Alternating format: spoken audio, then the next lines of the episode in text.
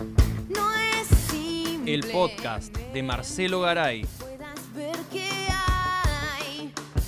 Hoy presentamos Te Amos y Esclavos.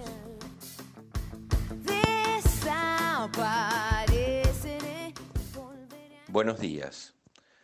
El reciente fallo de la Corte Suprema de Justicia de la Nación no solo ha provocado un vendaval de opiniones a favor y en contra, propio de una sociedad agrietada, pero quienes nos ubicamos en la vereda de defensa de lo popular y somos contradictores de los poderes reales establecidos, no resultó esto una sorpresa porque impone con su interpretación constitucional el rango de provincia a un municipio. Sin pretender erudición constitucional, por simple defecto profesional del que enseña historia, bien sabemos que cuando el amigo Montesquieu, en su Espíritus de las Leyes, dividió el poder único del monarca en tres, para construir una nueva forma gubernativa denominada república, nunca lo hizo con el afán de promover un cambio profundo que rompiera con el viejo orden y los poderes privilegiados remanentes de la monarquía.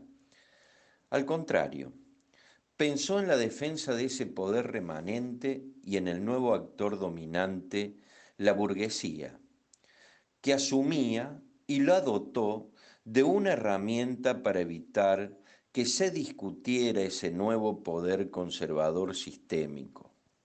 Ese fue el rol que le dio Montesquieu al Poder Judicial, verdadera muralla ante cambios que pusieran en riesgo los intereses de los que mandan.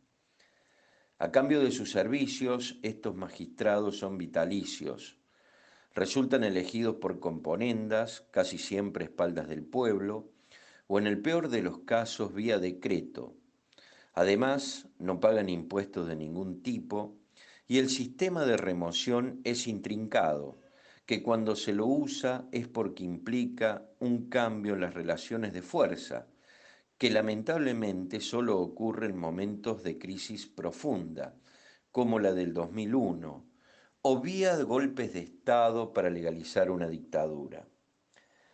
Carlos Marx y todas las corrientes del pensamiento de izquierda siempre calificaron a la República y su justicia de burguesa, comprendiendo que el Estado siempre tiene un contenido de clase que lo conduce, y no precisamente la de los esclavos. Pero después de esta catarsis histórica necesaria para desacralizar un poder como el judicial, que no tiene origen divino, sino absolutamente terrenal, por lo tanto, no nos puede sorprender que la justicia sirva al amo que lo prohijó. Es imprescindible reflexionar también que no estamos discutiendo la necesidad de una república, ni impugnándola como hace el fascismo.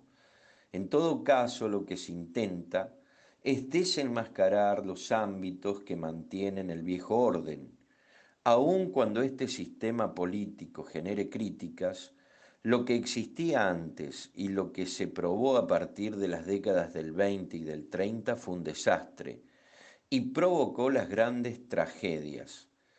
Aclarado el punto, debe entenderse este sistema jurídico que tiene fallas. Por eso las sentencias de las Cortes presentan diferentes velocidades. Algunas son más veloces, otras demoran años y algunas ni siquiera llegan a pasar del despacho o el cajón del despacho del juez. Y hay que aprender que esas velocidades le impone la cercanía o lejanía con el poder real y sus intereses. Esta reciente sentencia que avala la presencialidad, abro paréntesis, verdadera tomada de pelo a los docentes, ya que fue redactada vía Zoom en la absoluta virtualidad. Definió, digo, a la autonomía de una ciudad interpretándola en un rango superior a la nación. Quiero dejar de esto eh, claro que la jueza Hayton de Nolasco no es responsable porque ha sido siempre coherente en su posición de no reconocerle competencia a la ciudad de Buenos Aires. Digo que interpreto lo resuelto por el tribunal, que entre salud y presencialidad eligen esta última, siendo una falsa argumentación, porque la virtualidad es educación también. Y cualquier docente que esté escuchando esto lo puede confirmar. Lo que deja en claro esta resolución es su esencia fundamentalmente política. Y si queremos hilar finos, que estaría eligiendo en la reta a su candidato para la carrera del 2023. El presidente hizo lo correcto, acató la medida en primer lugar, y solo le queda ponerse a buscar nuevos caminos y alternativas frente a un poder real que se mantiene y poco le importa el origen democrático del gobierno, al cual no le da tregua ni siquiera frente a una pandemia que ha ocasionado la muerte de más de 65.000 argentinos. Hegel, el filósofo prusiano, el pensador de la burguesía, hablaba en el siglo XIX en su dialéctica del amo y el esclavo que el único libre y creador era el esclavo, porque él, abro comillas, pobre amo, cierro comillas, en estado pasivo, Solo le quedaba el pensar y sacrificarse en aras de dominarlo y explotarlo. Esta corte hoy representa los intereses del amo sin dudas. Hoy como ayer los amos se quejan de su ingrato lugar social, por culpa de esos indóciles explotados que no aceptan sus reglas.